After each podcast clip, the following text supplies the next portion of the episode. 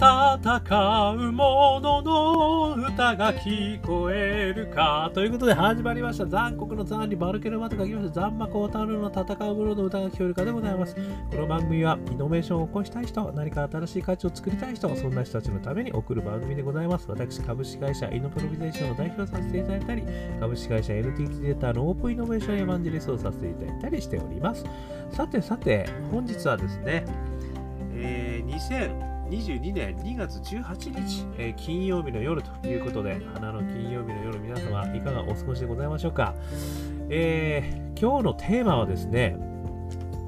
パッションの同時多発化を実現するためにはというお話をですね、させていただきたいというふうに、えー、思っております。このパッションなんですけれども、あの、いろんなお話をさせていただいておりますが、あのー、一つのお話としてですね、パッションは引き継げないということをですね、私はあの何度もお話をさせていただいているところでございます。でこのパッションは引き継げない。これはどういう意味かというとですね、ある人に、まあ、こうこれをやりたいんだと何としてもこれを実現したいんだといった思いが生じてそしてそこから新しいビジネスが、まあ、始まるという源になるのが、まあ、パッションと呼んでるものなんですけれども、それをですね、他の人たちに、ほら、こういうことができるんだよと。ね。で、こんなことすごいよねと。みんなも一緒にやろうよって言ってね、あの仲間になってくれる人はいるんですよね、たくさんね。ところがですね、あの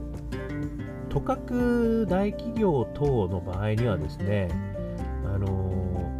ー、そのパッションを引き継がなければいけない時っていうのが来るんですよね。これは移動がある、ね、ってこともありますし、あとはですね、よくあるのは新規ビジネス担当の方がそのパッションをもとに新しいビジネス企画をして、そしてこれからね、拡大していく、それからお客様を囲い込んでいくとかの、もしくはシステムを作り込んでいくといった段階になってですね、じゃあ、あとはよろしくって感じでですね、あの、事業部の方々にお渡しに行くと。いうこともですね、これままあるわけですね。これはなぜかというと、新規事業まあ、専門担当みたいなところの方はですね、なかなかあのリソースがないんですね。そして、かつ、えー、まあ、ミッションとしてはね、ある意味その新しいビジネスを立ち上げるとミッションがあったりするし、あの大きくするためには人物金がね、必要となるんですよね。で、とかく新規ビジネス担当の方は持ってないから、まあ、それを持っている関連するところにこう持ち込んでですね、これをなんとか引き解いてもらえないかというね、まもしくはね、トップダウンでね、この組織からこの組織にこれを引き継ぐことみたいなことがね、できてくるわけですよね。で、そこの担当者がこう、まあ、なぜかアサイン、俺な、俺になっちゃったみたいな感じでこうアサインされてですね、そしてそこから、じゃあちょっと話聞かせてくださいよみたいなことになって、で、それをこう引き継いでやっていくってことなんですけど、ここで私が言っているパッションは決して引き継げないという事象が巻き起こるわけですよね、これね。これがあるとどう悪いのかということなんですけれども、結局ですね、やっぱり自らの課題感とか自らのパッション、ね、情熱がこう乗っかってない状態でそれを引き継いでしまうとですね、まあ、ある意味うまくいかなくても、俺はこれ引き継いで貧乏くじ引いたからねっていう言い方をね、されるケースがあるんですよ。で、これね、気持ちの中ではそんな気持ちはないかもしれないけれども、やっぱり、ある意味ね、言い訳ができる、あの、隙があるんですよね。ですから、まあ、明確にはそうは言わないかもしれないけども、いくつかね、試してみたんだけど、やっぱりね、これはなかなか難しいようですということで、諦めてしまうということが結構起きるんですよね。これの大きな根本原因はですね、自らのパッションが乗っかってないからなんですよ。誰かのパッションを引き継いでやってるからなんですよね。これ私はあのパッションは決して引き継げないということを言っているんですよね。なので、やっぱりその最初にこう思いついてですね、で、最初の、あのー、やっぱりこう情熱ね、それを持ってる人がもうある程度までやっぱりビジネスにしてそしてこう広げるところまでですねある程度持っていかないとなかなかねいや特にイノベーティブなビジネスに関してはこれはもう間違いなくそうなんですよ。なぜかというとイノベーティブビジネスっていうのは失敗ばっかりだからですよね。だ失敗した中でもう諦めずにそれを持っていくっていうのがイノベーション。ね、ベンチャー企業の社長がなぜ成功したんですかって聞いたら必ず言うのは諦めなかったから。ね、ここに持っていくためにはですね、やっぱりそれをやる人生の理由とか、本当にこう情熱の源がそこにないとですね、なかなか茨の道をね、かき分けて進んでいくことはできないってことなんですよね。なので私はやっぱパッションは決して引き継げないと。だからそのパッションが引き継げないという前提の中に仕掛けをした方がいいというふうに言っているんですよね。でこれがあのいろんなお話をしている中で組織構造のお話もあのこれは一つさせていただいてるんですね。つまり今言ったような新規のビジネス企画担当があってそして各事業部に引き渡していく。とこういった組織構造を展開するところはそういう意味であんまりうまくいかないかもしれないということをね私は言っているんですね。なのでアクセラレーター組織ということをですね私はあの常々言ってるんですけど要はその新しい新規の組織はビジネスを作らないと。ビジネスを作る人にビジネスを作らせるようなアクティビティ。をしていくっていうことはちょっとなんか難しい日本語になっちゃったけどわかります？だから新規ビジネスの人の人はビジネス作らないんですよ。要は事業部の人に作ってもらうんです。で、その作ってもらう段取りをね、もう巧妙に仕掛けていくんですよ。そしてその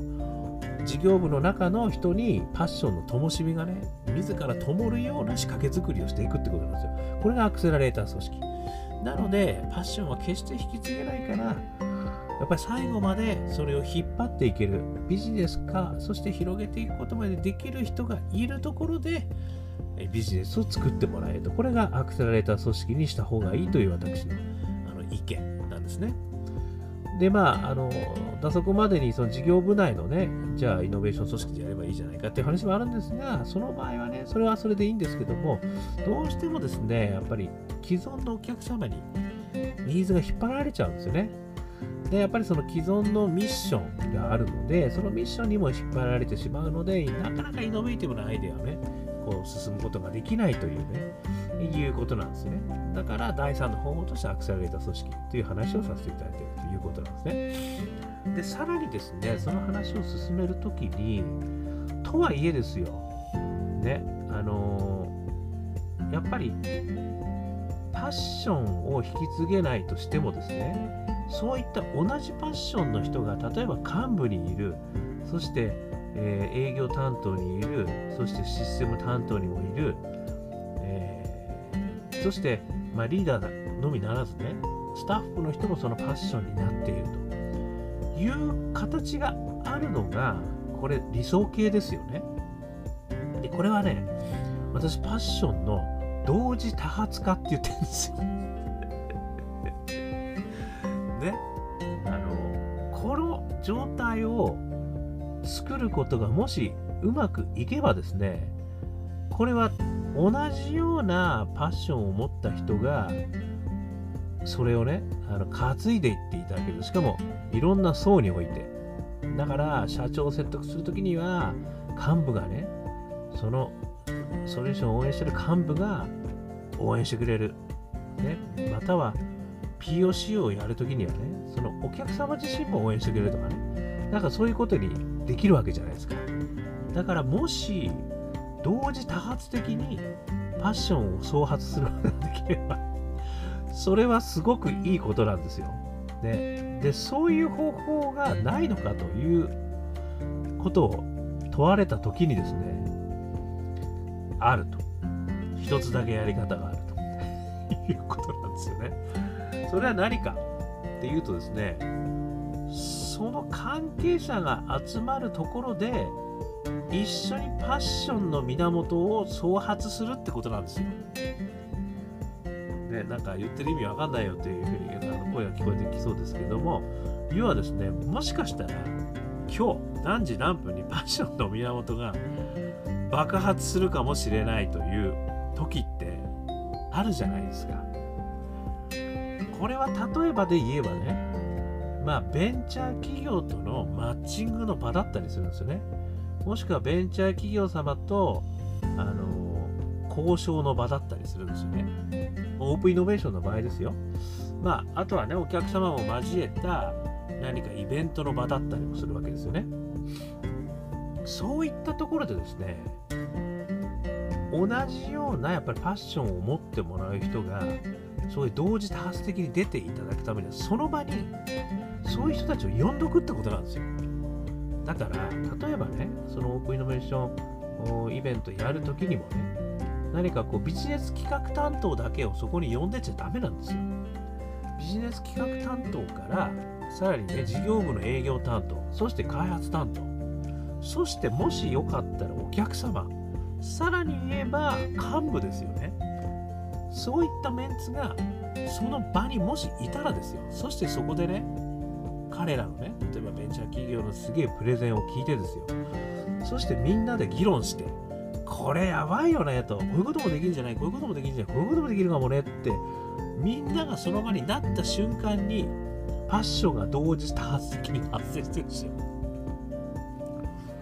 これって仕掛け作りでできるんですよね。なので、まあ、もしかしたら空振りに終わるかもしれません。これはね、いやー、今日はなかなか盛り上がんなかったねと。まあ、そういうこともあるんですよ。これ、綿密の世界だから。だけど、それを前提として、みんなにそういうところにね、やっぱり参加してもらっておくという立て付けが、もし誰かやることできたらですね、これはね、パッション同時多発的に出てますから。ね。ある意味ファッションの引き継ぎとかね、そういうこと全然考えなくていいんですよ。だからその同時多発的にいる奴らがね、とにかく一緒にやっていけばいいんですよ。だから1人か2人そこから抜けてもね、大丈夫なんですよ。という、あのー、仕掛け作りっていうのがね、このパッションの同時多発化という、あのワードにはですね、込められているんですよね。なので、まあ、パッションってね、極めて個人的なものでもあるし、やっぱり人生の、個人の人生のストーリーでもあるんですけどね。でも、それをみんなで一緒に体験するっていうことが、どっかでできればですね、実は同時多発的にパッションも発生することができるんじゃないかというふうに今日思いました。ね、ということで今日もですね、いろんな方とディスカッションさせていただいて、あのこういった考えに至りました。やっぱディスカッション大事ですね。なので、まあ、パッションは引き継げない。これはね、やっぱりどうしようもないとは思うんですが、同時多発的にパッションを発生させることができるかもしれない。ね、そういった場をセッティングして、同時多発的に発生させる仕掛け、お膳立てをしておくということがですね、実はその後に、これを長い間ね、茨の道を何人もでこう、履き分けてやっていく、一つの大きなキーになるかもしれないというお話をさせていただきました。ということですね、えー、このような話を、アンカー .fm、ね、ポッドキャスト、アップルね、あとは Spotify いろんなとこで配信してますので、よかったらどこでもいいんで登録してください。あとはですね、えー、残酷の谷に丸切りは光る太郎、インスタグラム、フェイスブック、ツイッターやってますので、もしよかったら申請、コメント、いいね、シェアしてください。あとはですね、アドレナリンを出したい方は、我がアカペラグループ、香港ラッキーズ、中年ワンダーランド絶賛、ストリーミング中、LINE Music、Apple Music、Spotify、Amazon Music、YouTube、もうありとあらゆるところにですね、ストリーミングされてますから、中年不思議国と書いて中年ワンダーランド、香港好きな運と書いて香港ラッキーズ、ね、アカペラも聞いてみてください。ということで、今日も聞いていただきましてどうもありがとうございました。それでは皆様頑張りましょうまた明日